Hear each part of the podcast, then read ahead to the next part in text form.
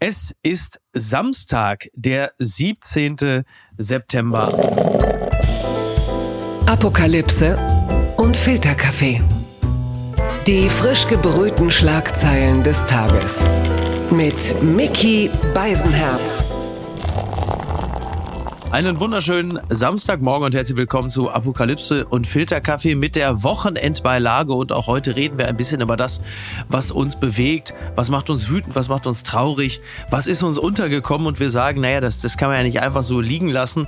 Und äh, da habe ich natürlich einen absoluten Experten aufgetan. Endlich ist er wieder bei uns zu Gast. Er ist ein Mann, der für die, die feinen Beobachtungen zuständig ist. Wenn Sie im Feuilleton der Süddeutschen Zeitung sich köstlich amüsieren, dann ist es meistens meistens sein Werk, wenn er nicht gerade irgendwo den Osten zwischen Dresden und Leipzig und den anderen Teilen äh, der Ostdeutschen Republik beobachtet. Was ich eigentlich sagen wollte, ist äh, Hallo Cornelius Polmer. Hallo Miki, grüß dich. Wir haben ja, das muss man sagen, wirklich also wieder mal unter den widrigsten Umständen zueinander gefunden. Also ich bin äh, zurückgekehrt an den Ort des Schreckens. Ich bin nochmal auf Ibiza und es regnet, während du dich in Zagreb befindest. Ja, und vor äh, anderthalb Stunden war ich noch an einem wunderschönen Fluss namens Sava und habe äh, auf satte Auen geguckt und oh. der Host dort sagte, äh, das sei der einzige Ort der Welt, an dem man die Stille hören konnte. Wow. Und ich glaube, das stimmt auch. Und jetzt sitze ich ja in einem, in einem Hotelkeller von der Toilette und, und weiß nicht ganz, was passiert. Aber ich freue mich sehr, dich zu sehen und dich zu sprechen. Das gibt mir auch ein Stück Sicherheit. Ah, das, dafür bin ich bekannt. Ist dir eigentlich, hast du mitbekommen, dass äh, Olaf Scholz Friedrich Merz zum Essen eingeladen hat, um da jetzt auch mal so ein bisschen äh, für bessere Stimmung zu sorgen? Ist mir gerade untergekommen noch. Also ich hatte die vergangene Woche nur so mit Rentnern vom Reiseweltmeister Deutschland zu tun, die äh, besonders in der Ferne ja nie um ein schlechtes Wort über die eigene Heimat verlegen sind und habe deswegen gar nicht so viel mitbekommen. Aber äh, das hat ja jetzt in der Ankündigung, wenn ich es von dir höre, schon so leichte Wolfratshausen-Vibes auch so ein bisschen, auch wenn es unterschiedliche Parteien sind. Ja, ein bisschen schon. Ich glaube, äh, da hat Merz wahrscheinlich auch gesagt, das ist äh, überhaupt kein Problem.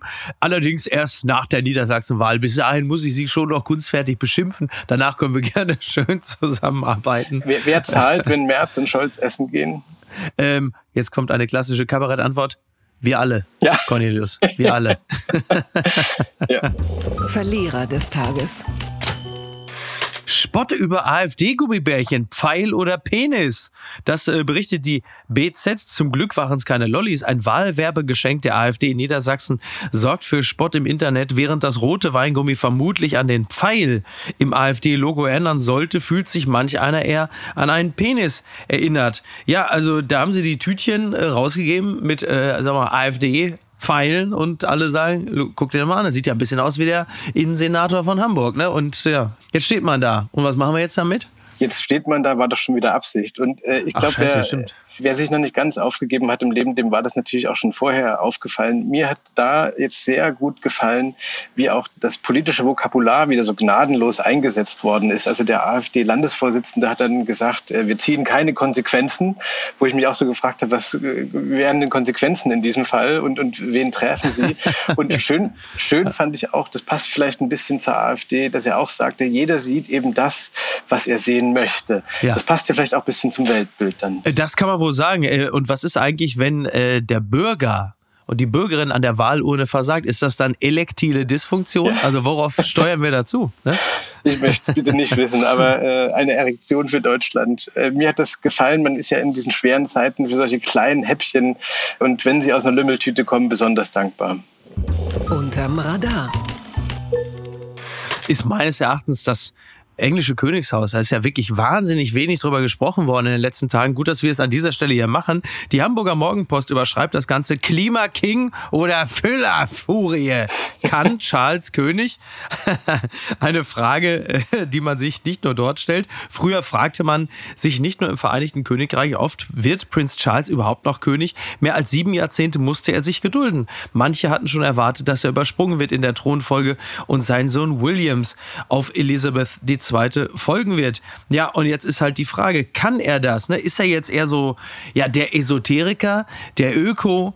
Oder äh, wird er ein richtiger König für dieses Land. Man redet ja jetzt häufiger schon von dem Arroganzanfall, da er da ja mit dem, dem Füllfederhalter haderte und ab und zu mal Bedienstete anblafft, wenn er sie nicht entlässt. Also auf, auf was steuert die britische Monarchie dazu?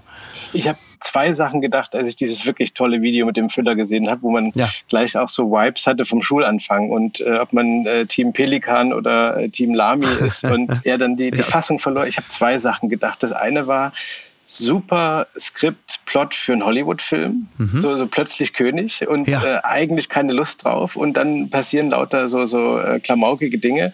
Würde ich mir auf jeden Fall anschauen. Und das Zweite, was ich mir gedacht habe, ist, wie gnadenlos haarscharf man, glaube ich, wenn man Royalist ist oder Royal, in dem Fall, er ist ja kein Royalist, er ist ja sogar ein Royal, äh, wie gnadenlos scharf man immer an der Lächerlichkeit sich vorbei bewegt, oder? Also ja. Also es ist doch äh, alles, was man macht, überall Kameras und sobald du einmal den Mundwinkel verziehst oder, oder einen Fluch ausbrichst, hast du, weiß nicht, eine Stunde später wieder das Internet äh, für dich alleine. ja, allerdings, ja, vor allen Dingen, wenn man es nicht so anzieht wie beispielsweise Trump, also seine US-Entsprechung äh, von damals und die Fallhöhe ist ja so extrem groß, da ja äh, es wirklich kein würde- und huldvolleres Amt gibt, als äh, der britischen Krone vorzustehen. Und wenn du dann aber halt mit so ganz weltlichen Dingen zu kämpfen hast, wie mit einem auslaufenden Füller oder einem vollen Schreibtisch, das ist natürlich dann hochinteressant. Aber das macht ihn natürlich dann für uns möglicherweise auch so besonders zugänglich. Die Frage ist nur, will man jemanden, der zugänglich ist, oder will man sich nicht an jemandem aufrichten, der so ganz anders ist als man selbst?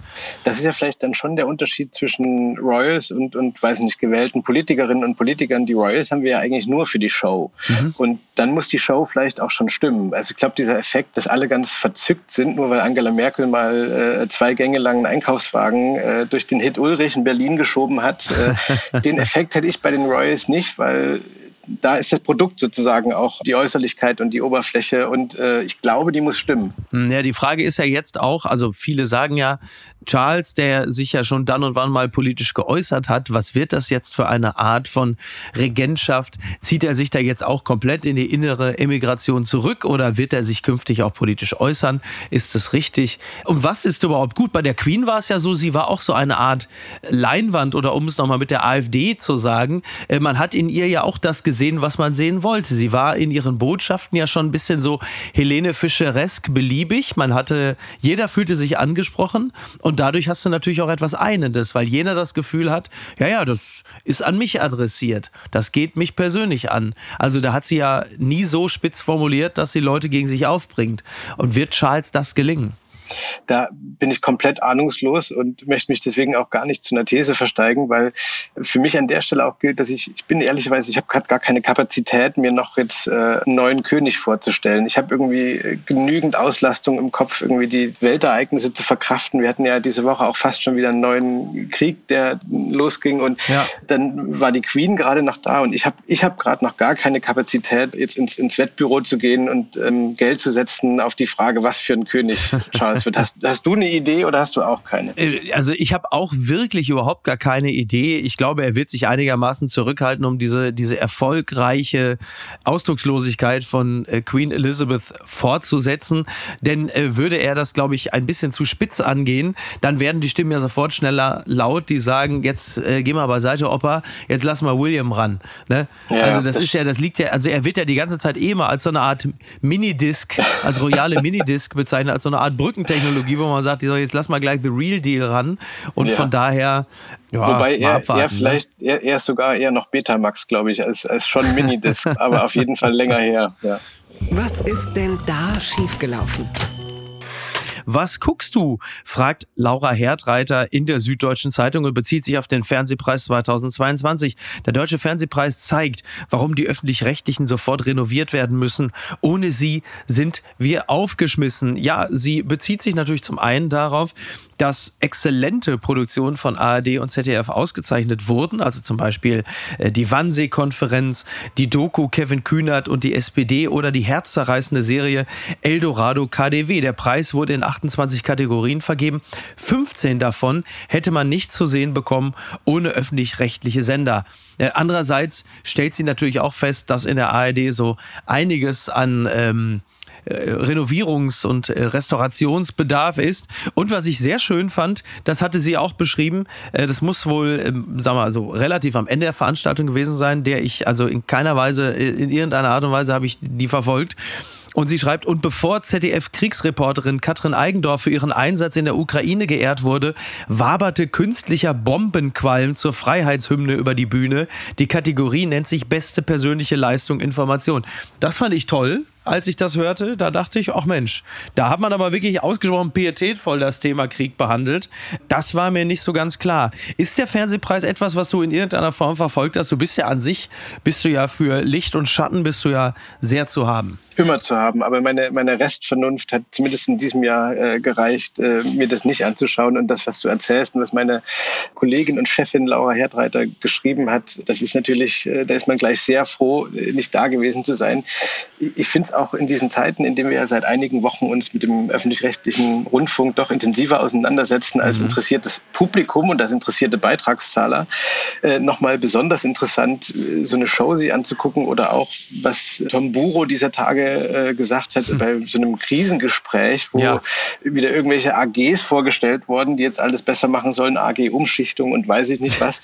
und äh, da sitzt, die sind alle offenbar noch wahnsinnig fröhlich, habe ich bei uns ähm, in der Zeitung gelesen. Und Tom Buro sagt dann auch so Sachen wie, dass er hier und da ja auch äh, auf Gehalt verzichte und so mit dem Gebührenzahler offenbar äh, einen, einen hohen fünfstelligen Betrag überweise. Und äh, also die sitzen da und, und es macht so den Eindruck, als ob sie jetzt äh, immer noch nicht so ganz verstanden haben, dass es vielleicht ein bisschen ernst ist diesmal. Und das würde mich dann doch sehr, sehr beunruhigen. Ja, ja den Eindruck habe ich auch. Aber das ist wahrscheinlich wie bei vielen Krisen, äh, dass man denkt, denkt, ja, das wird jetzt auch wieder vorbeigehen und dann werden sich die Beitragszahler auch wieder beruhigen und dann machen wir erstmal weiter. Es gibt ja auch sicherlich noch äh, einen Tatort OE Erkenschwick äh, noch zu produzieren. Also das ist tatsächlich wirklich alles auch, auch wahnsinnig interessant. Äh, zum Fernsehpreis äh, fällt mir eigentlich nur eine kleine Sache noch ein, die fand ich äh, doch noch erwähnenswert. Äh, ich weiß, dass mein lieber Freund Jens Oliver Haas da saß, denn der Dschungel war auch nominiert in einer Kategorie. Und jetzt muss man dazu wissen, dass der Dschungel, soweit ich mich erinnern kann, eigentlich wann immer er für den Grimme-Preis, Fernsehpreis oder sonst was nominiert war, yeah. eigentlich immer leer ausgegangen ist. Also immer, es war so quasi der Leonardo DiCaprio, ja. bis es dann irgendwann kippte. Und äh, so begab es sich auch bei diesem Fernsehpreis, dass mein Freund Olli Haas, als es dann um den Gewinner, die Gewinnerin in der Kategorie ging, es miterleben musste, wie äh, Kathi Hummels auf die Bühne ging und sich ganz herzlich für den Preis für äh, Kampf der Reality Stars bedankte. Und da dachte ich, das muss der Moment wirklich gewesen sein, wo etwas in ihm zerbrochen ist und ja, er einfach ja. äh, ich sah ihn dann einfach in so einem einsamen Taxi einfach, aber direkt so sechs Stunden bis nach München nach Hause fahren. Einfach, das war's dann. Man möchte auch gleich eine Kerze für ihn anzünden gehen irgendwo, weil das ist ja wirklich, bitte, man, man verliert ja manchmal mit Würde und manchmal sogar gern, aber nicht immer, wenn ich das so offen sagen darf. Das hat mich überrascht. Und zwar habe ich gesehen einen Tweet eines Herrn namens Benjamin Perry. Er ist Minister at Middle Church, also ein, ein Mann des Glaubens. Und er hat geschrieben, want to hear something amazing about crying. Emotional tears have higher protein concentration than irritant tears, which makes them fall down your cheeks more slowly, increasing the chance they'll be seen in solicit care. In literal ways, your body is built for community. Äh, das hast du mir geschickt und das fand ich wirklich ganz beeindruckt. Also übersetzt bedeutet so viel wie, es gibt ja unterschiedliche Qualitäten von Tränen, also mhm. Tränen, wenn dir was mhm. ins Auge geflogen ist beispielsweise, oder halt eben äh, Tränen, wenn du weinen musst aus Trauer. Ja. Also diese Tränen der Trauer, die haben eine höhere, äh, ein Proteingehalt, der ist höher und deswegen laufen sie langsamer am Gesicht herab und dadurch, dass sie langsamer laufen, ist die Chance natürlich größer, dass Menschen auf dich aufmerksam werden ja. und zu dir hingehen und dich fragen, was ist denn los? Das war mir nicht bewusst, so, das fand ich, äh, fand ich toll, das zu lesen. Ja, mir auch nicht und es stellt sich natürlich sofort die Frage, ob bei Olli Haas die Tränen jetzt noch auf der Wange äh, sitzen vom Fernsehpreis mit, mit 300 Prozent Proteingehalt, aber mich hat das auch wahnsinnig fasziniert. Ich hatte dazu gleich gar keine Meinung oder Haltung. Ich fand es einfach wahnsinnig interessant. Das ist ja auch mal was wert und ich musste dann aber natürlich, als ich nochmal drüber nachgedacht äh, habe, an Michael Holm äh, denken und habe mir vorhin nochmal ganz kurz auf dem Handy den Text von Tränen Lügen nicht gezogen, aber daraus zu zitieren, da ist die Zeit vielleicht ein bisschen zu schade. Ach so, auch wie schön eigentlich, aber die Vorstellung ist natürlich toll, ne? dass du irgendwie weinst, diese, diese proteinreichen Tränen und dann kommt Ralf Möller um die Ecke und sagt, ja. pass mal auf, mein Freund, kann ich dir das Gesicht ablecken? Ja. Ich brauche die Proteine. Das ist natürlich ein ganz anderer Twist. Ist jetzt auch nicht die Art von Zuwendung und Nähe, die man sich vorgestellt hatte. Aber es bedeutet zumindest in diesem Falle auch Community, wenn Ralf Möller sich wie ein Schatten, wie ein, wie ein Independence Day Raumschiffartiger Schatten über dich legt ja. und sagt, komm mal her, mein Freund, ich würde dir gerne Gesicht ablecken. Ich habe noch Doppelbizeps heute. ich glaube, von der Umarmung von Ralf Möller zehrt man lange. Das denke ich schon. Entzauberte Scheinriesen. Robert Habeck. Kann Robert Habeck etwa gar nicht übers Wasser gehen? Eine Frage, die die Zeit stellt. Und Jagoda Marinic und Armin Nasehi streiten darüber gern. Jagoda Marinic schreibt, oh doch, er könnte, aber kaum macht er den ersten Schritt, lassen wir ihm das Wasser ab. Nein, ein Halsbringer ist Robert Habeck nicht, er ein Wandelsbringer. Aber manchmal blitzt kurz auf, dass er für sehr großen Wandel steht. Dann wird der Wirtschaftsminister zum Heiligen erklärt. Vielleicht könnte er hier und da sogar übers Wasser laufen. Ließe man ihm das Wasser nur nicht ab, sobald er es versucht oder einen Fehler macht. Ja, das ist äh, interessant. Also sie sagte, das ist, was viele wollen. Politiker mit Autorität, was hierzulande meist die Abwesenheit von Selbstzweifel bedeutet oder der Unwille, Zweifel anderer ernst zu nehmen. Ja, da gibt es ja zwei Positionen, wobei ich das Gefühl habe, dass Marinic und Nassé sich eigentlich im Kern sogar relativ einig sind in ihrer Beobachtung von Habeck und der politischen Kultur. Ja. Und doch die Frage, was ist denn jetzt Habeck eigentlich? Ist er der stümpernde Kinderbuchautor oder ist er ein, ein Macher, der uns vielleicht einfach nur ein bisschen zu transparent an seinen Zweifeln teilhaben lässt? Also wenn ich mich für eins von beiden äh, entscheiden müsste, dann schweren Herzens für Letzteres. Aber ja. diese immer kürzer getaktete, er ist ein Heiliger oder er ist ein Vollidiot, das hat natürlich komplett gar keinen Sinn und da sollte man sich eigentlich auch gar nicht äh, dran beteiligen. Ich fand die beiden Texte äh, interessant und es ist natürlich auch über Robert Habeck nachzudenken immer ein Zeitvertreib, den man machen kann tagsüber. Absolut. Und also ich finde einerseits bei aller Ästhetisierung seines Auftretens und Sprechens, wenn man das alles mal abzieht, ist, glaube ich, jetzt eine extrem schwierige, vielleicht die schwerste Aufgabe, die es in der Regierung gerade zu vergeben gilt. Und ja. nach allem, was man bisher sicher weiß, macht er das irgendwie ordentlich und macht dabei aber auch Fehler. So, das ist jetzt äh, mit dem auslaufenden Füller ins Zeugnis geschrieben. Bisher weiß ich nicht, was irgendwas zwischen zwei und drei. Aber man kann ja jetzt auch, finde ich, noch nicht abschließend sagen, dass der Mann entweder gescheitert ist oder uns gerettet hat. Also äh, ja, das ist ja. vielleicht wirklich ein bisschen viel gewünscht, oder? Ja, sehe ich auch so tatsächlich. Ähm, also um Jagoda Marinic nochmal zu zitieren, zitieren. Sie schreibt, die merkwürdige Aggression gegen das schöne Wort, gegen einen Kommunikationsstil, der viele anspricht, kommt verstärkt aus der SPD. Weil nicht nur Klingbeil weiß, wie groß die Lücke ist, die Olaf Scholz lässt. Ja, also was natürlich zweifelsohne richtig ist, ist, dass Habeck es sich natürlich bedeutend schwerer macht als viele andere, ja. die ihm ja. auch im Wirtschaftsministerium, äh, die ihm da vorangegangen sind oder halt Leute, die sich mit ihm ein Kabinett teilen, die sich halt einfach in, in Hülsen flüchten. Der Kanzler Kanzler sicherlich zuvorderst. Da ist natürlich Habeck mit seinem transparenten Kommunikationsstil jemand, der sich da freiwillig auch in gewisser Hinsicht in Gefahr begibt, weil Fassbarkeit bedeutet natürlich dummerweise halt eben auch, dass du Leute schneller zu fassen kriegst. Das ist nicht ganz so leicht.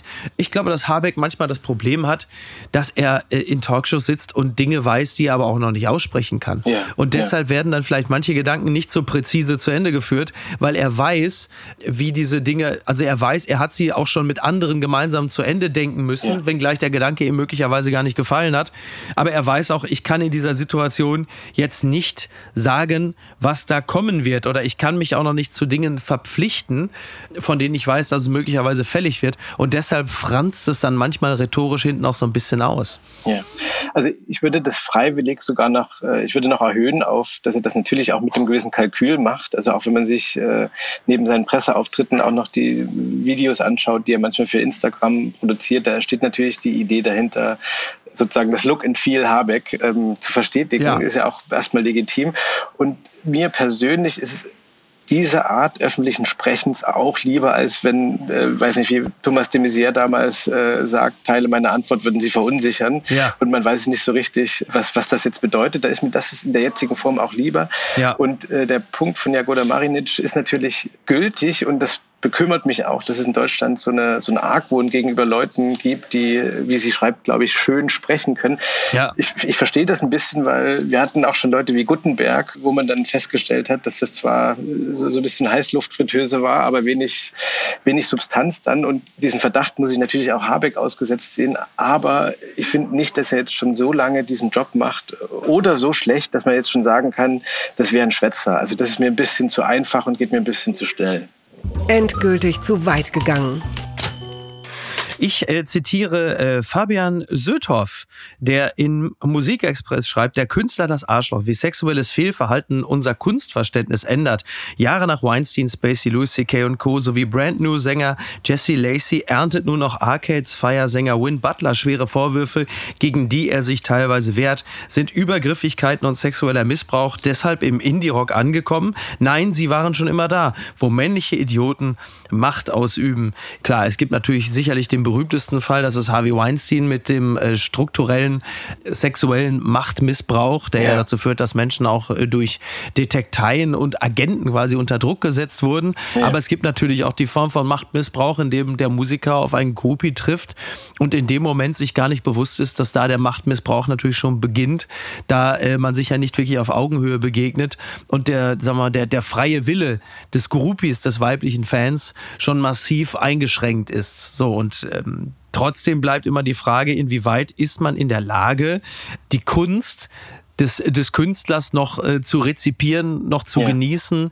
Wie sieht dann Verantwortungs, verantwortungsbewusster Kunstgenuss aus? Also es gibt es ja selbst auch in der tatsächlich auch in der Kunstszene, da gibt es ja gerade auch ja. ein, zwei ja. Fälle, Johann König zuvor das zu nennen, wo man halt eben auch nicht genau weiß, okay, ich meine, Johann König ist kein Künstler, er ist, soweit ich weiß, nur Galerist. Aber trotzdem. Aber ja trotzdem also, eine wichtige Figur in der Berliner Szene. Ich, also ich, ich, will mich nicht ständig raushalten und keine Meinung zu nichts haben. Das mhm. geht ja auch nicht. Aber mir, mir fällt es es immer schwer, so aus der Ferne ähm, dann zu sagen, der ist jetzt ein Schwein und der ja, ist ja. vielleicht doch keins. Ähm, ja. Ich stelle nur fest, dass durch diese MeToo-Bewegung in den letzten Jahren A, absolute Kotzbrocken endlich äh, irgendwie aufgeflogen sind und zu Fall gebracht worden. Ja. Das ist irgendwie etwas, was man in seinem Wert, glaube ich, auch in seiner Breitenwirkung gar nicht hoch genug bewerten kann, weil vielleicht auch ein paar potenzielle Kotzbrocken jetzt äh, berechtigterweise Angst haben und äh, ihre Kotzbrockigkeit ein bisschen zurückhalten können. Das ist ja. erstmal gut. Ja. Und wir haben in einer kleineren Zahl auch Leute erlebt, die äh,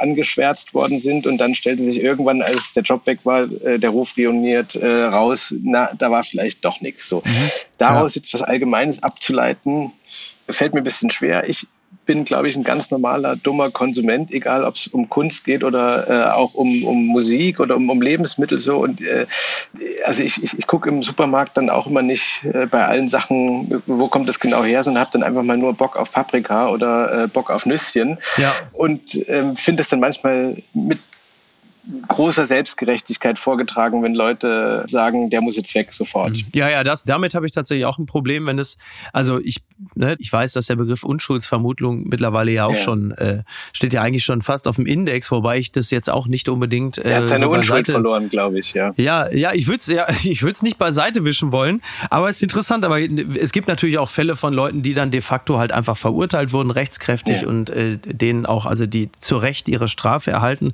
und trotzdem bleibt selbst da die Frage, ist das okay? Also kann man deren, deren Kunst überhaupt noch irgendwie sich zuführen, wenn ich weiß, was, keine Ahnung, Phil Spector als äh, abseits seines Produzententums getrieben ja. hat. Ich meine, selbst Jimmy Page als ähm, Gitarrist von Led Zeppelin hat sich mit 15-Jährigen getroffen. Also das sind ja Dinge, die sind dann vielleicht noch nicht mal vor Gericht verhandelt worden, aber man weiß es halt einfach, weil es auch bestätigt wurde von allen Seiten.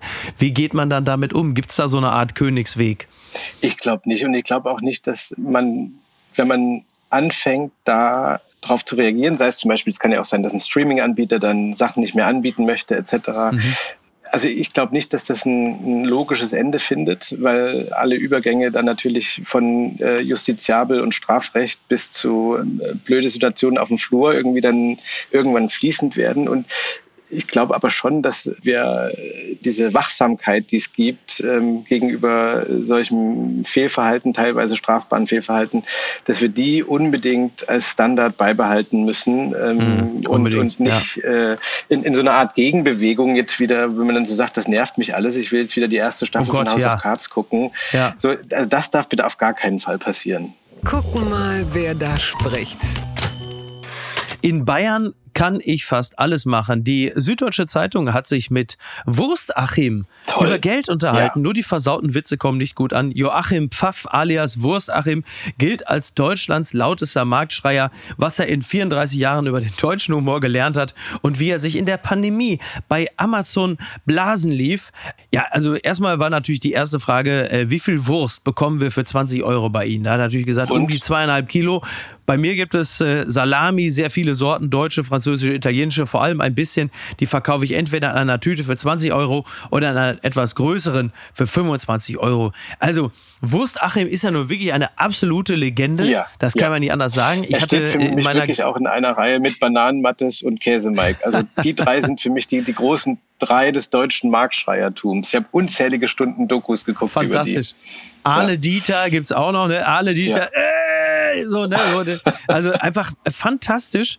Und er ist ja auch eine Art Seismograph für das ganze Land. Also er ja. sagt ja schon irgendwie, es gibt Regionen in Deutschland, da kommt sein Humor nicht so gut an. Also Baden-Württemberg, ganz schwieriges Publikum.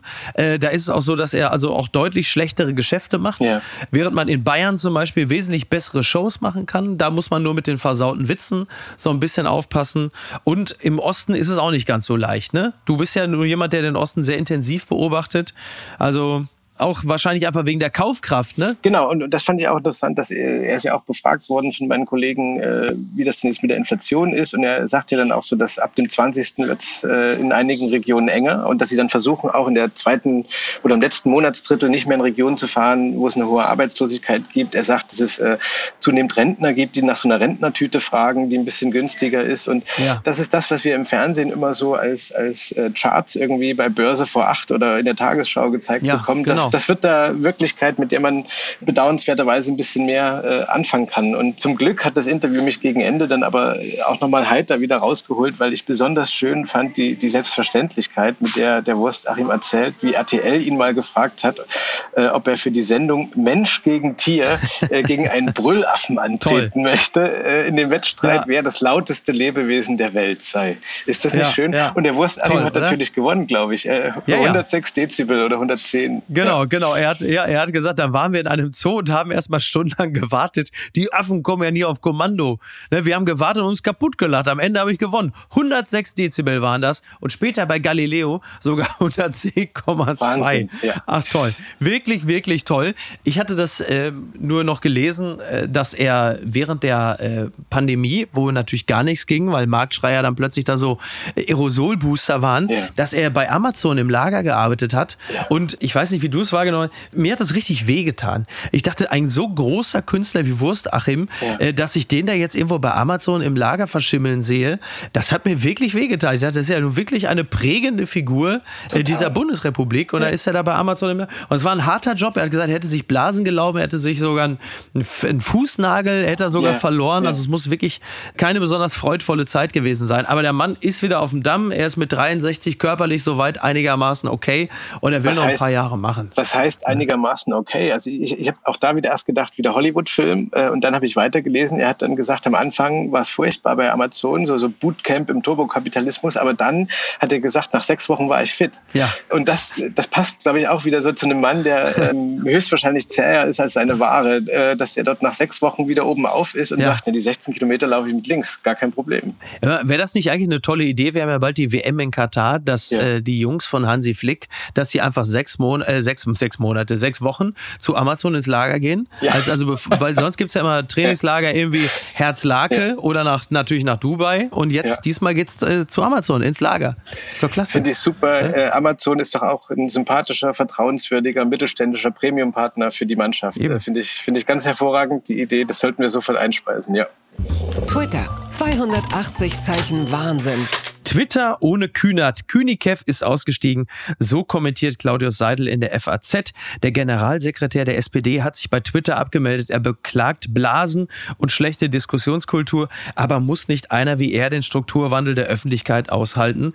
Ja, er hat äh, unter anderem geschrieben über, also er zitiert Kevin Kühnert, dass Kühnert ausgestiegen ist, weil die Gesellschaft dort nicht repräsentiert sei, dass diese Nichtrepräsentation zu Irrtümern und Fehlschlüssen führe. Seidel allerdings allerdings glaubt, der wahre Grund so liest man es auch bei Twitter, sei allerdings der Umstand, dass er die harte Kritik und manche Beschimpfung für ein anderes Interview, in dem er ein bisschen viel Verständnis für Putin und nicht so viel für die Ukraine gezeigt hatte, nicht mehr habe lesen wollen in seiner sogenannten Timeline. Ja, also Claudius Seidel hat jetzt nicht so wahnsinnig viel Mitgefühl für, äh, für ja. Kevin Kühnert. Wie stellt es sich äh, bei dir dar? Äh, ich hoffe erstmal, dass äh, Claudius Seidel mehr Mitgefühl mit Helmut Dietl haben wird. Der schreibt, glaube ich, oder hat schon geschrieben eine Biografie, ja. auf die ich mich sehr freue. Oh ja. Äh, bei Kevin Kühnert, mir ist es gerade aufgefallen, als du es vorgelesen hast, das sagt ja auch schon wieder was über vielleicht die ehemalige Arbeiterpartei SPD aus, dass die Blasen, die der Wurstachim beklagt, andere sind als die Blasen, die Kevin Kühnert äh, beklagt. Schön. Und, ah, und, und, Seidel hat natürlich recht. Und ich kann das an der Stelle nur so spiegeln. Also natürlich ist jeder für seinen Stream verantwortlich. Ja, die muss man äh, hegen und pflegen, wie so ein mhm. Garten oder, oder eine, eine gute Playlist, die man mhm. verschenkt. Ähm, und äh, das hat bei mir die traurige Konsequenz, dass in meinem Twitter-Stream, außer dir natürlich, Mickey, glaube ich, fast nur noch äh, Brüllaffen und Memes und so, so, so lustiger Quatsch drin ist, weil ich da wiederum eher bei Kühnert bin. Die Diskussion dort halte ich, das ist jetzt keine besondere Meinung, aber vielleicht ist sie deswegen nicht falsch, halte ich für wenig fruchtbar. Und man hat so das Gefühl, man wird dort jeden Tag neu eingespeist in, in so Shitshows und, und äh, wirklich extrem schnell zirkelnde Diskussionen und da bin ich sehr, sehr gerne nicht dabei einfach.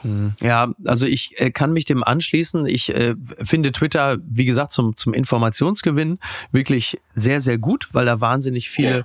gute Leute sehr schnell äh, Dinge tweeten, äh, von denen ich überhaupt gar keine Ahnung hatte. Aber auf ja. Diskussionen würde ich mich dort zum Beispiel auch überhaupt nicht einlassen, weil ich glaube, sie bringen überhaupt nichts. Also das, das hat wirklich eher so masturbativen Charakter. Das, das ist, halte ich auch wirklich für absolut äh, überflüssig. Und was die Wirklichkeitsverzerrung angeht, das sehe ich natürlich schon bei dem einen oder der anderen, wenn sie publizistisch tätig sind und ihre täglichen Twitter-Scharmützel, die sie haben, mit ja. ein, zwei Figuren, die bei Twitter groß sind, aber im Rest der Welt einfach keine Rolle spielen und dort wirklich auch keine echte Repräsentanz haben, wenn sie sich mit denen anlegen und daraufhin dann aber plötzlich Kolumnen oder äh, Glossen äh, in den Blättern schreiben, wo du sagst, auf was beziehst du dich da eigentlich? Ja, ja. Das hat dann wirklich mit der Lebenswirklichkeit äh, der meisten Leute nichts zu tun und da steht man schon ja. da und denkt, okay, da ist Twitter dann tatsächlich nicht so gesund. Das, den Eindruck habe ich tatsächlich auch schon. Aber das finde ich ja das, das Gute auch an dem äh, Kommentar von Seidel. Er sagt ja auch nicht pauschal, dass das Medium unbrauchbar ist, sondern dass man es sich brauchbar machen muss. Zum Beispiel, indem man diese genau. ganzen wahnsinnig tollen Expertinnen und Experten, die dort unterwegs sind, dass man die gezielt ansteuert und dort halt einfach Kundschaft ist, aber nicht bei den Diskurshupen, die dort einfach immer nur laut sind und, und nur für sich eigentlich laut sind und nicht für die Sache. Ganz weit vorne. Du hattest dich unlängst völlig begeistert gezeigt von dem Begriff Strommarktdesign. Ja, ich bin es immer noch, ja. Was fasziniert dich so sehr an diesem, also der ist natürlich toll, der Begriff, ist ja gar keine Frage, klingt ja auch einfach wahnsinnig lässig. Ja. Und wer ja. hat's gesagt? Das ist ja noch viel interessanter.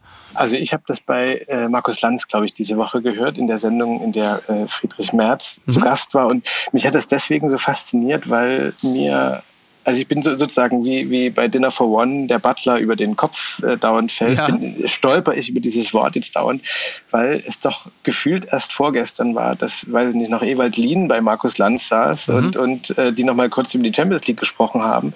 Und der äh, bei Seide schon diagnostizierte Strukturwandel der Öffentlichkeit beinhaltet vielleicht auch, dass es offenbar jetzt völlig normal ist, abends im Fernsehen über das Design unseres Strommarkts zu sprechen. Und mich hat das auch deswegen interessiert, weil einer einerseits hat es natürlich, äh, ist es hochinteressant und hat einen aufklärerischen mhm. Wert, weil wir alle Lust haben, im Winter nicht zu frieren und alle Lust ja. haben, für die Energie, die wir brauchen, äh, jetzt nicht unendlich viel Geld zu bezahlen. Ja. Und auf der anderen Seite denke ich, ist das gut, wenn ich als Zuschauer jetzt auch noch dafür zuständig bin. Mhm. Ja, also ja. wenn ich jetzt äh, nicht nur äh, für meine Nichte irgendwie ein Geschenk kaufen muss oder äh, meinen Wocheneinkauf regeln muss, sondern wenn ich auch noch jetzt eine tiefe Kenntnis des Strommarkts haben soll. Und da denke ich immer wieder, vielleicht ist das Fernsehen doch nicht ganz der richtige Ort, das zu besprechen. Ja, ein berechtigter Einwurf. Ich mag ja wiederum das Design des Begriffes an sich. Also ja. du hast einerseits etwas so prosaisches wie Strommarkt und dann aber den Begriff Begriff Design. Das sind ja. ja. zwei Dinge, die in gewisser Hinsicht ja gar nicht so zusammengehören. Ne? Du hast einerseits ja. die Grundversorgung und dann andererseits das eher lustvolle des Designs. Und das dann so zusammenzufügen, das ist wahrscheinlich auch einfach dem Schöngeist Friedrich Merz geschuldet, dass das dann Fall. auch so benutzt wird. Ja. Das ist ja klar. Das, das könnte, es könnte auch fast ein Studiengang sein, oder? An der Technischen Universität Cottbus Toll. oder so, dass man Strommarktdesign studiert. Ja. klasse, ja, unser Jastin, unser, also gehört unser Jastin, der studiert jetzt Strommarktdesign. Klasse. Der ja. hat die Buchsen noch immer so weit unten. Das ist, das ist genau das Richtige für ihn. Ja. ähm, aber, aber, interessant, es, es kommt ja mittlerweile wirklich immer in so Zyklen. Und äh, ne, ja.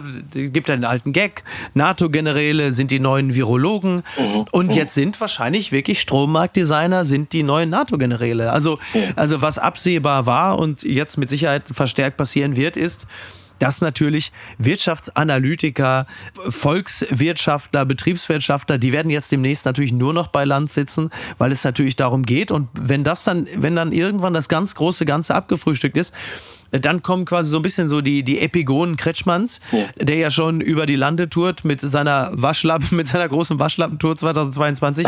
Wahrscheinlich sitzen demnächst da Jean Pütz und dann, äh, ja, Rüdiger Neberg lebt ja nicht mehr, aber Joey Kelly könnte noch mal sein ganz großes Comeback feiern im deutschen Fernsehen, wenn er aus einer alten Socke irgendwie und, weiß ich nicht, äh, zwei Kieselsteinen und Brennnesseln da irgendwie äh, dir eine ganz herrliche Phobo-Suppe kocht, weil man ja dann so langsam dahin kommt, dass die neue Lust an der Effizienz da ist. Ja, ja. Ich rechne auch fest damit, dass dann jetzt wieder die ersten Dokus so kommen, wo so äh, ähm, Vorruheständler in so ähnlich farbenen Outdoor-Jacken so zum Survival-Training gehen. Ja, oder? Und wenn dann irgendwie im, im Stadtwald von Gießen oder so äh, dann man versucht äh, zu überleben, ja, und sei es nur einen Nachmittag. Das gibt's doch gar nicht. Wir machen die Sachen viel zu digital. Apple-Mitbegründer Wozniak ist mit seinem Tesla überfordert, das berichtet der Spiegel. Er gilt als Ikone der Digitalisierung. Trotzdem werden die Dinge auch für Steve Wozniak manchmal zu kompliziert. Vor allem, wenn er am Steuer seines Tesla sitzt, wie der Computerpionier jetzt verriet. Ja, er, er sitzt dann unter anderem dann da, also er hat es erzählt bei dem Kölner Kongress Digital X. Ja. Und dann sitzt er da in seinem Tesla, tippt da 13 Mal auf dem Touchscreen rum und da passiert halt einfach nichts, bis dann irgendwann mal was klappt und dann sagt er, so eine richtige Taste wäre auch mal wieder ganz schön. Ist ein nachvollziehbares Gefühl, oder? ich bin fast auf die Knie gegangen vor Freude, als ich das gelesen habe, weil ich gäbe viel dafür, wenn wir wieder ein paar äh, richtige Tasten hätten ja. und ein bisschen mehr Logik auch. Also ich habe mittlerweile, wir sind ja fast jetzt schon wieder beim auslaufenden Füller von, von Charles, so diese Situationen im Alltag, äh, wo alles schief geht. Ich habe das immer bei zwei Sachen. Das eine mhm. ist bei Hotelduschen. Mhm. Da, oh also es ist wirklich so, ich, ich, ich will es dann immer so kalt aus der Wand, dann kommt es aber heiß von oben oder, oder umgedreht ja, so. Also exakt, das, exakt. Jedes Mal. Äh, und das Zweite ist, äh, wenn man so ein, mal im Mietwagen äh, sitzt und äh, diese Konsolen, und da sind wir jetzt auch bei dem, mhm. Äh, ähm, was der Mitgründer gesagt hat, ich will eigentlich nach wie vor dieselben drei Funktionen nutzen, die ein Auto seit einer Weile hat. Ich will fahren damit, ich will Musik hören, ich will telefonieren. So der, der Rest findet sich so. Ja. Und es sind dort aber, ich, also ich weiß nicht, ob ich so jetzt früh vergreist bin, aber ich finde mich dort immer schlechter äh, zurecht, weil dort immer mehr Features das Ganze immer unbenutzbarer machen. Und ich bin deswegen auf die Knie gefallen, weil ich jetzt irgendwie den Eindruck hatte, na, wenn jemand wie der Herr Wossenjak das sagt, dann sind wir vielleicht jetzt an, an so einer Zeitenwende, ja, an einem mhm. Kipppunkt, an einem Kippschalter Halterpunkt vielleicht sogar und äh, ähm, erleben, dass diese Sachen, die für mich wahnsinnig kompliziert geworden sind, mal wieder ein bisschen leichter werden. Das fände ich echt schön. Ja, das wäre, das wäre äh, erstrebenswert, zumal äh, so Kippschalter und so und Tasten haben ja auch eine gewisse haptische Erotik. Das ist ja, ja ist ja mehr ja. als nur das, ist ja nur das, das Berühren der kalten schwarzen Fläche da, sondern da, da ja. passiert ja wirklich etwas. Ich meine, wir lernen als Kleinstkinder Dinge anzufassen, wie sie sich bewegen, was, was eins und null in dem Falle dann auslöst. Und das geht natürlich bei solchen Autos komplett verlustig. Vielleicht muss ich einfach meinem Vater, dem habe ich ja nun seit, seit einiger Zeit meinen Lader, ich habe einen Lader Niva, ja geliehen. Ja. Vielleicht muss ich mir den einfach zurückholen, weil der hat wirklich nur drei, vier Kippschalter und da werden die Scheiben werden gekurbelt. Also das ist nur wirklich der Anti-Tesla. Das kann man ganz eindeutig sagen. In der DDR, äh, aus der heraus ich äh, entschwunden bin, hat man immer gesagt, überholen ohne einzuholen. Ja, also der Lader ist vielleicht ganz weit vorne wieder. Das Kleingedruckte. Heller von Sinnen, Tod von Dirk Bach lässt sie nicht los. Das beschreibt der Stern. Heller von Sinnen hat über ihren verstorbenen Freund Dirk Bach erklärt, ich kann gar nicht sagen, wie sehr ich diesen Mann vermisse. Er wird am 1. Oktober, da jährt sich sein Todestag. Der ist er vor zehn Jahren tatsächlich gestorben. Ähm, ja. Sie selber sagt, sie sei jetzt 63 Jahre und habe 30 Jahre ihres Lebens mit Bach verbracht. Wir haben zusammen gewohnt, zusammen gearbeitet. Die Welt ist so scheiße geworden, seit er weg ist. Ich kann Ihnen gar nicht sagen, wie sehr ich diesen Mann vermisse. Finde ich äh, wahnsinnig rührend, was sie da sagt. Ja, sie hat ein ja. Buch herausgebracht, dort erinnern sich Schulfreunde, Kostümbildner, Freunde, Stars und Weggefährten. Das Buch heißt Dear Dicky ist äh, seit ein paar Tagen erhältlich, herausgegeben von Hella von Sinn und Cornelia Scheel. Finde das toll, dass es dieses Buch gibt und ich erinnere mich gerade jetzt auch wieder im Rahmen des Fernsehpreises an einen herrlichen ja. Abend, den wir gemeinsam in so einer absurd großen Stretch-Limo da zum fürchterlichen Kolonium hingefahren sind, um das erste Mal darauf zu hoffen, dass diese Sendung den Fernsehpreis äh, gewinnt. Mit ihm, der die Sendung damals zusammen mit Sonja Ziedler noch moderiert hat und äh, ich erinnere mich an Dirk Bach auch als äh, wahnsinnig herzlich herzlichen, lustigen, einfühlsamen, klugen, warmherzigen Menschen, der, äh, ja, man sagt ja immer gerne, er fehlt, ja. aber es ist dann halt einfach wirklich so. Also das merke ich natürlich im Rahmen der, der Produktion des Dschungels auch nach zehn Jahren immer noch, dass da so sein Geist und sein Spirit fehlt, diese unglaublich gute Laune, die herrschte, wenn wir nachts um zwei oder drei die Buchbesprechung hatten und einfach alleine aufgrund seiner Dynamik und seiner Lust an dem Ganzen äh, die Buchbesprechung eigentlich schon die erste Show war. Und äh, dass es so ein Buch gibt, finde ich äh, ganz toll. Und ja, da wird also wird zu Recht ein ganz großer äh, des Fernsehens gewürdigt, der, der viel zu früh gestorben ist, mit gerade mal 51 Jahren. Und es ist ja auch, also das ist vielleicht das Wenige, was ich sagen kann, da ich äh, ihn leider nicht habe kennenlernen dürfen. Ähm, unser ehemaliger Chefredakteur hat vor ein paar Tagen in seinem Newsletter geschrieben, äh, der Tod sei professionell gesehen der letzte Anlass für journalistische Hektik. Und mir wird manchmal ein bisschen unwohl, dass in diesen äh, Nachrichtenzyklen, in denen wir inzwischen drin sind, manchmal von der Eilmeldung, dass äh, jemand tot sei, mhm. bis zum, äh, also dann Bildergalerien, Nachrufe, wird mal eine Doku gesendet und dann gehen so drei, vier Stunden rum Mhm. Und dann gibt es wieder irgendwie eine Einigung im Koalitionsausschuss oder, oder ja. äh, irgendein Schiff ist auf Grund gelaufen und dann ist der Tod schon so, so wegverhandelt. Mhm. Und das finde ich irgendwie irgendwann ein bisschen pietätlos. Und umso schöner finde ich es, wenn, also wenn jemand zehn Jahre nach seinem Tod immer noch fehlt, dann glaube ja. ich, äh, kann man da mal drei Ausrufezeichen hinter das Fehlen machen. Und das hat, finde ich, auch was Herzwärmendes äh, für Leute wie mich, die ihn, wie gesagt, gar nicht haben kennenlernen dürfen. Mhm. Ja, absolut. Ich glaube, da hilft es wahrscheinlich ein bisschen auch äh, zurückgreifend auf das, was wir in diesem Gespräch schon besprochen haben, wenn man privat äh, dann einfach ein wahnsinnig netter und herzlicher Mensch gewesen ist, dass die Wahrscheinlichkeit vielleicht auch ein bisschen größer ist, dass da immer noch ein paar Menschen sind, die auch zehn Jahre später sagen, ja. der fehlt uns wirklich und wir möchten äh, die Erinnerung an ihn hochhalten. Da bin ich mir nicht ganz sicher, ob das für andere, möglicherweise auch große Entertainer der deutschen Showbranche überhaupt so gelten kann. Das habe ich gern gehört. Laila, Laila-Lösung. Bitte nicht schon wieder. Okay, ich wusste nicht, ich wusste nicht, dass da, dass da eine, immer noch eine Lösung herbeisteht. Also so viel zum Thema Strom, Strommarktdesign und Aserbaidschan greift Armenien an, alles gut ja. und schön. Aber Leute, es gibt ja. eine Laila-Lösung. Der Stern jubelt. So soll der Sommerhit nun doch auf der Wiesen laufen. Ja, der Nummer 1 Hit Laila auf dem Oktoberfest. Die Wiesenwirte haben jetzt eine Lösung präsentiert, wie sie den als sexistisch kritisierten Text umgehen wollen. Die Leila-Macher geben sich entspannt. Ja, also es wird wohl einen anderen Text geben. Das Ganze wird umgetextet. Das ist natürlich wahnsinnig beruhigend, ja. dass da also in diesem Falle dann auch äh, da, also dass man da bedenkenlos, also jetzt geht es nur noch um Corona, aber Laila muss einen jetzt nicht mehr schocken, wenn man die Wiesen besucht. Das ist doch einfach äh, ganz wunderbar. Bist du auch so beruhigt wie ich?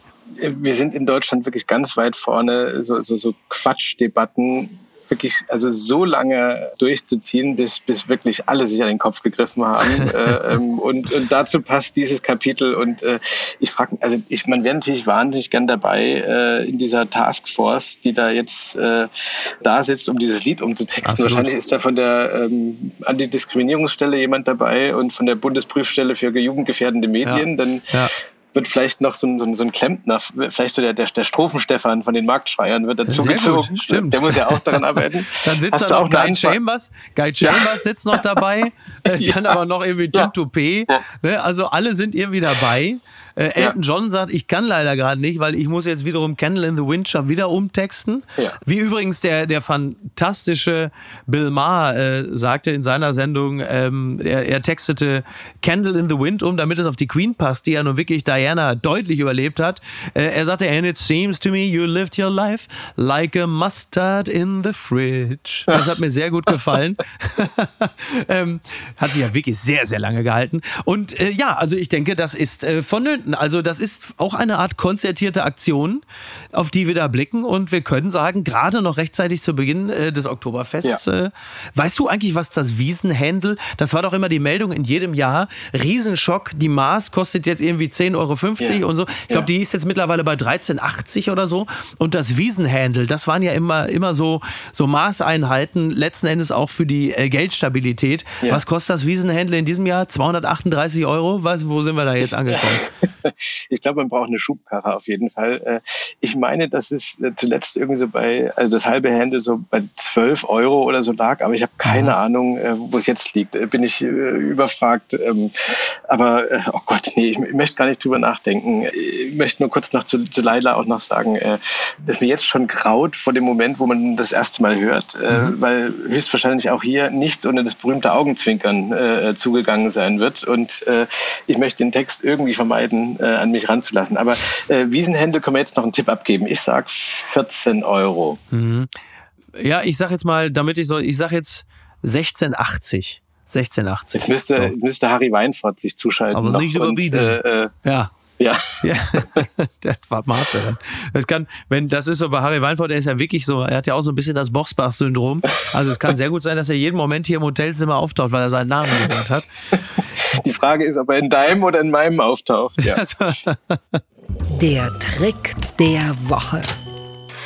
Kiffer trickst Polizei aus. Jetzt steht er vor Gericht mit falschem Penis zum Urintest. Das kommt natürlich von der Bildzeitung. Simon S. am Amtsgericht. Er versuchte Polizisten bei einem Urintest hereinzulegen. Er wollte den Führerschein retten, Polizisten reinlegen.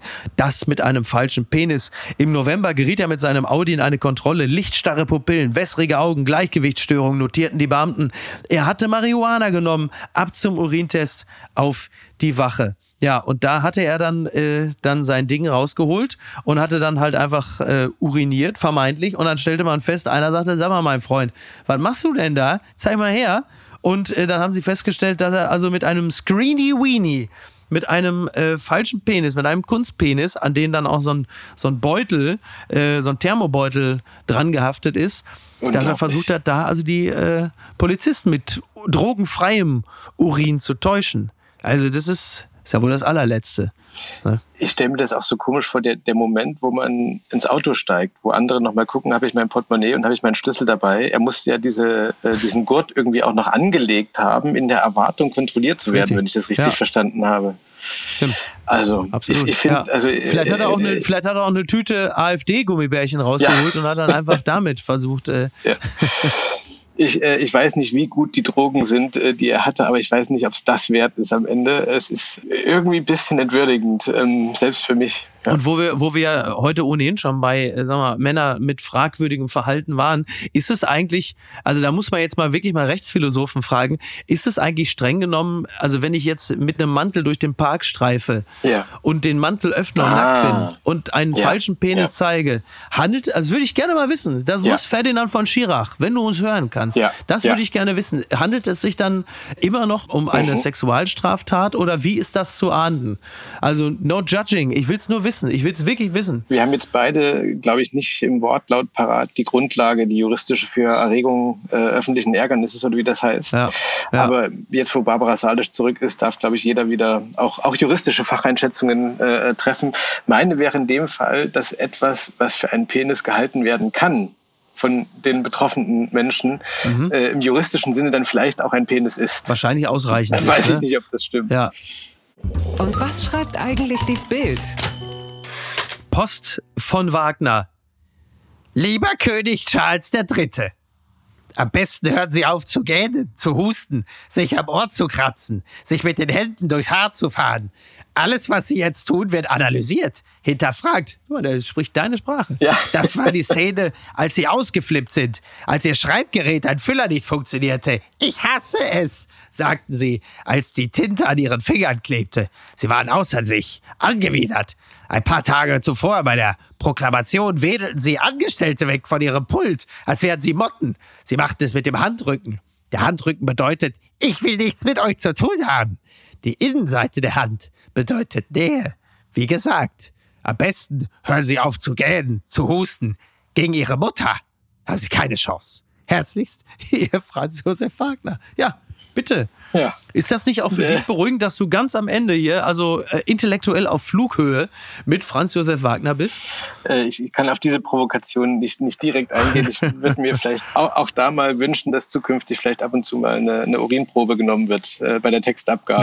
Äh, es ist, fällt wirklich teilweise schwer, diesen, diesen Gedanken noch, noch zu folgen. Und ich lese es ehrlicherweise seit einer Weile auch einfach nicht mehr gerne. Echt, wirklich? Na, ich doch, ich, ja? also ich verehre ihn nach wie vor. Also, ja, doch, doch, also schon schon. Ich will jetzt nicht das Lebenswerk in Abrede stellen, nur das Spätwerk. Ich sag mal, es ist von schwankender Qualität. ähm, aber ich, aber ich bin wie bei allem, also auch da, es ist auch ein bisschen das, was man rausliest, ne? Ja, ja, ja. Salomonischer wird es nicht mehr, glaube ich jetzt. ja, genau. Cornelius, ich danke dir ganz herzlich. Wir hatten einen, also einen rein, äh, sag mal, produktionell, technisch, äh, organisatorisch, logistisch schwierigen Start. Umso glücklicher bin ich, dass wir es doch noch hingekriegt haben.